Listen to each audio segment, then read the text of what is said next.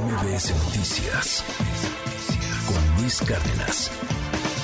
Pues de esta visita ya a la vuelta de la esquina. El domingo llega a nuestro país el presidente de Estados Unidos, Joe Biden, y en la mañanera se habló del tema y Marcelo Ebrard, nuestro canciller, dio detalles de esta llegada. Adelante con el audio. El arribo del presidente Biden a México está programado para el día domingo, 6.30 de la tarde, en el aeropuerto Felipe Ángeles. Recibe el señor presidente de la República, el licenciado Andrés Manuel López Obrador. Eso es por lo que hace el día domingo. El lunes tenemos programado el arribo del primer ministro Trudeau a México, al aeropuerto Felipe Ángeles, a las 14.40 horas. También recibirá el presidente de México, el licenciado Andrés Manuel López Obrador. Ahí está, así que el presidente López Obrador estará en el Aeropuerto Internacional Felipe Ángeles dándole la bienvenida al presidente Joe Biden. Y bueno, pues más información sobre esta cumbre, las actividades que se espera. Angélica Melín, te saludo con gusto, buen día. Hola, eh, muy buenos días. Qué gusto saludarte. También saludos para el auditorio, lo que ha estado informando la Cancillería, el titular de la Secretaría de Relaciones Exteriores, sobre todo este tema eh, de la llegada que ha generado polémica, donde aterrizaría el presidente de los Estados Unidos para participar en esta cumbre de líderes de América Latina. Bueno, pues el día de ayer, y ya como lo escuchábamos hace un momento, Shea, de propia voz del canciller Marcelo Ebrard, ayer en redes sociales, eh, bueno, él confirmaba por la tarde esta situación que siempre sí aterrizará el avión, el equipo de seguridad, el equipo que traerá eh, al presidente Joe Biden a nuestro país eh, a partir del domingo, ya mencionaba también el canciller, la hora a la que llegará a, nuestro país eh, para participar en esta cumbre de líderes de América del Norte y será el domingo por la tarde. El en sus cuentas en redes sociales, en su cuenta en Twitter, el canciller Ebrard Casaubon eh, dio este dato actualizando precisamente estos datos y estas bitácoras, las actividades que se tienen previstas para la cumbre de los líderes de América del Norte. Y bueno, pues este tema aclarando que siempre sí y después de lo que ocurrió ayer, el día en que ayer en el país la detención de este narcotraficante Ovidio Guzmán, bueno, pues siempre sí, el presidente de los Estados Unidos aterriza en el aeropuerto Felipe Ángeles en Santa Lucía como se lo había pedido el propio presidente de la República y así lo dio a conocer el canciller Marcelo Ebrard, que por cierto también en redes sociales se ha llevado críticas y señalamientos por eh, este asunto de poner también el centro y poner la atención en el tema del arribo del presidente Biden en el aeropuerto en el AIFA.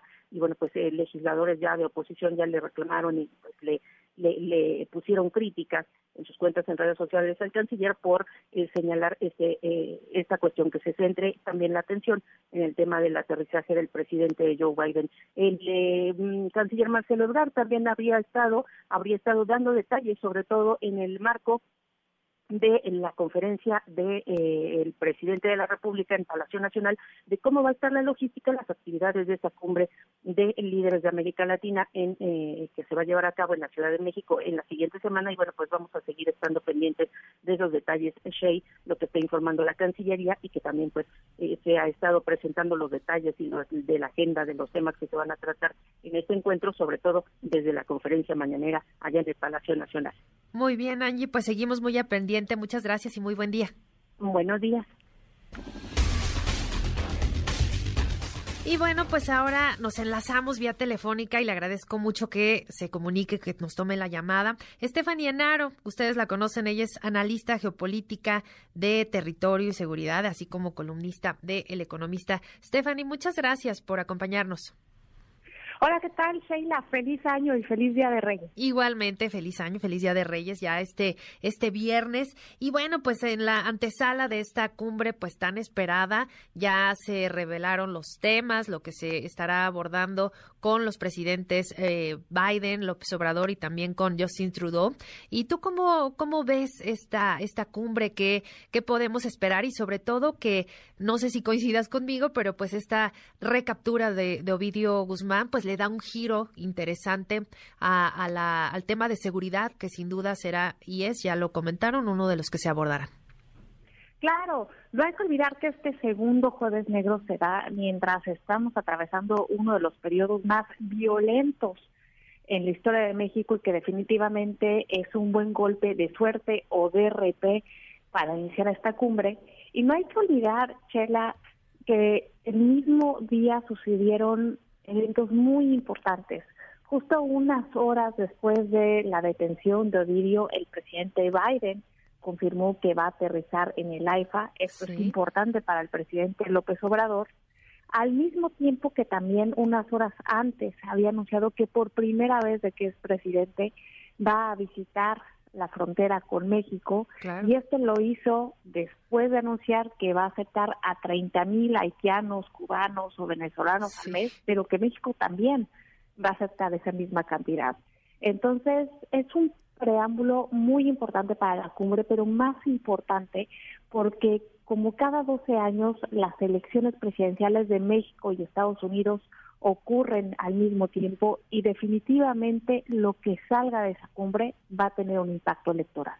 Sin duda alguna, porque además, eh, ahora ya lo comentabas, el, el, tema migratorio que ha sido pues eh, muy controversial, que sin duda también eh, el presidente Biden ha tomado medidas que pues han sido duramente criticadas y, y justo el tema de la seguridad, ambos van muy de la mano, sobre todo en la parte fronteriza, esto que comentas muy, muy importante. Sí, también la visita de, del presidente Biden a esta frontera, donde pues habrá sin duda algún pronunciamiento, algún discurso, pues que habrá que estar muy atentos y, sobre todo los efectos, ¿no? Los efectos reales de esta cumbre, porque también no hay que olvidar eh, el tema del TEMEC, no hay que olvidar que también viene Canadá y, pues lo que los resultados que veamos serán fundamentales de aquí a lo que concluye este sexenio. Claro, y más allá de todo eso, como tú dices, es un buen momento para preguntarnos si efectivamente Norteamérica es una región, es una región con dos culturas, pero también es una región a los que a uno se le pide visa, a otras no.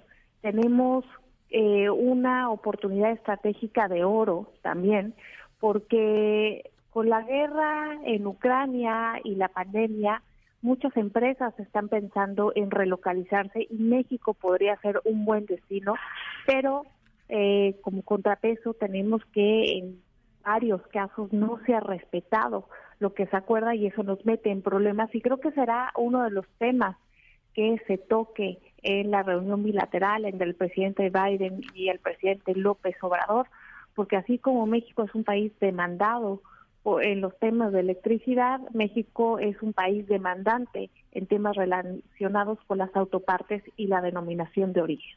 Claro.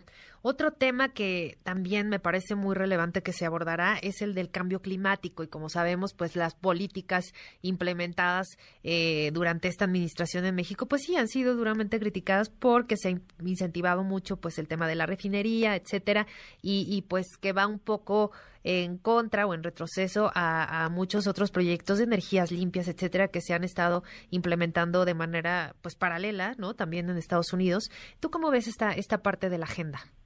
Claro, y eso también indica el cambio que ha tenido en México en su política exterior. Por ejemplo, México fue el primer país en vías de desarrollo en firmar el Acuerdo de París y hoy parece que estamos volteando a ver el pasado con fuentes de energía que contaminan cuando tenemos todo para sobresalir con energía renovable. Si pusiéramos paneles en el desierto de Sonora seríamos la séptima potencia a nivel mundial en energía solar y creo que es un buen momento para afianzar estos temas porque el mundo lo compartimos todos y si no vamos en la misma dirección, no solo podemos quedar fuera de acuerdos, sino también podemos contribuir a la exterminación de la especie humana de la que todos somos parte. Sin duda, sin duda la, el medio ambiente, pues sí, muy de la mano con, con el cambio climático y, las medidas que, se ha tomado, los incentivos incluso fiscales que, que se han estado eh, pues implementando en distintos países, evidentemente más en Europa, pero bueno, Estados Unidos sí, sin duda, pues el, principal socio de México que lleva mucho la batuta también, ¿no? En, en muchísimas organizaciones al respecto, pues sí, será interesante. Y también, eh, Estefanía, antes de, de, despedirnos, creo que es muy importante abordar lo, lo, de la seguridad, ¿no? Creo que es fundamental, eh, sobre todo para, para nuestro país, porque también el tráfico de armas, por ejemplo, ¿no? Que eso es uno de los temas que más ha estado hablando eh, el canciller Marcelo Ebrard de, de, las denuncias que se han presentado en los Estados Unidos.